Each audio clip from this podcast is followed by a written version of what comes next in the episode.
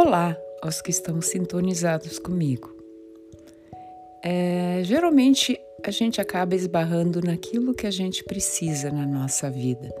Se você sintonizou com o meu canal, provavelmente é isso que o seu ser está buscando. E se não for, é só não escutar. A gente sempre tem essa escolha. Bem, dando continuidade a alguns aspectos do meu livro O Pensamento como Ponto de Partida, eu vou comentar agora o primeiro capítulo, certo? Espero que gostem e que faça bem para vocês. Essa é a intenção.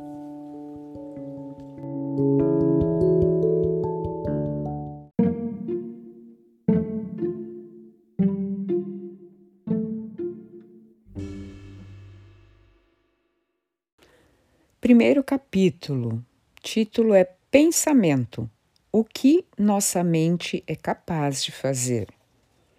Cada capítulo eu abro com uma frase que eu gosto de algum autor.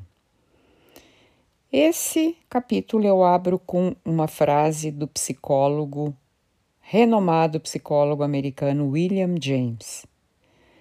A maior revolução dos nossos tempos é a descoberta de que, ao mudar as atitudes internas de sua mente, o ser humano pode mudar a realidade externa da sua vida.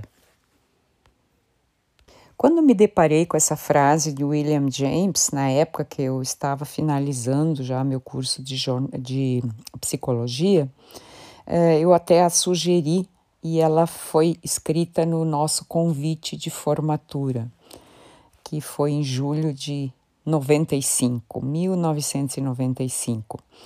É, essa frase me impactou muito. Eu acho que ela encerra uma verdade tão grande e William James já divulgava isso né, no século passado, foi no início dos anos 1900 e alguma coisa. Então, nunca é demais a ênfase que a gente vai dar para a importância do pensamento na nossa existência.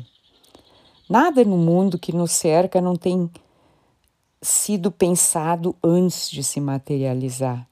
E nós somos seres pensantes, então, logo, nós somos criadores. Bem, para falarmos em pensamento, temos que falar rapidamente um pouco do cérebro, do modo como ele funciona.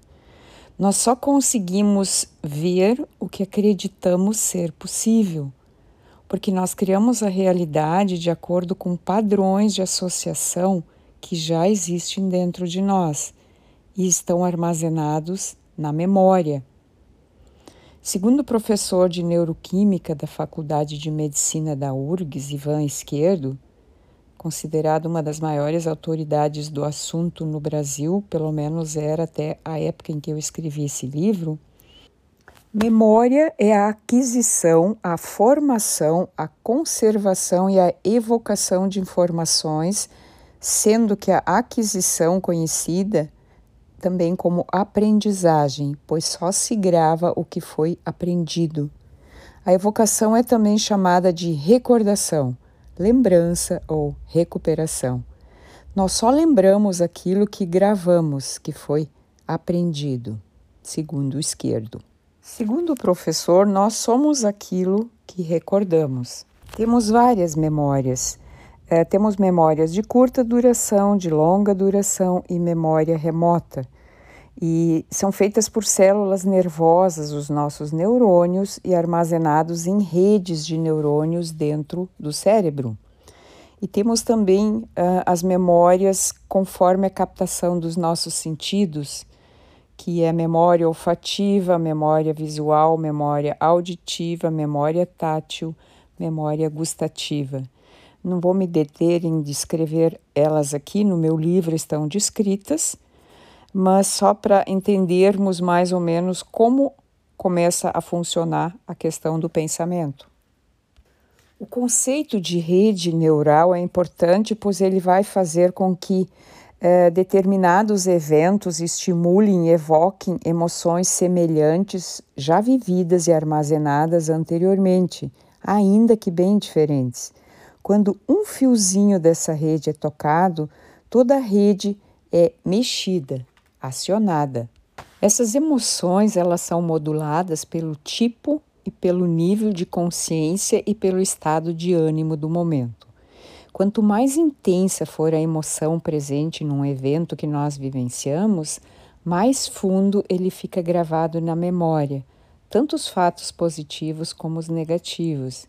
E quando algo semelhante ocorre, toda essa rede correspondente àquela emoção é acionada, como que por ressonância.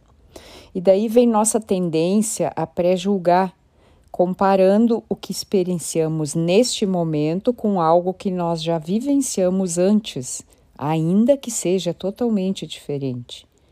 Porque toda a nossa vida, na realidade, é pautada no passado, na memória. Assim, todo esse conhecimento pautado na memória decorrente de informações que ela já armazenou, ela vai usar para comparar com as novas que chegam por associação. E aí, quanto mais vezes uma emoção é experimentada, mais fundo se torna o sulco nos neurônios. E cada vez com mais facilidade, um estímulo semelhante, ainda que diferente, escorrega para o mesmo sulco, fazendo com que a gente tenha reações semelhantes para eventos parecidos, ainda que diferentes.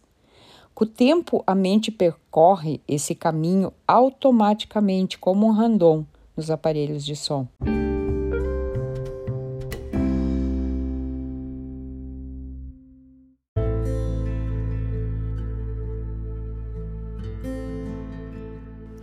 Bem, vou continuar esse capítulo no próximo episódio para não tornar os áudios muito longos. Se você gostou, quer perguntar alguma coisa, quer comentar, por favor, me contate nos meus contatos expostos por aí, pelas mídias que eu compartilhei. E se gostar, compartilhe com outras pessoas, ok? Gratidão!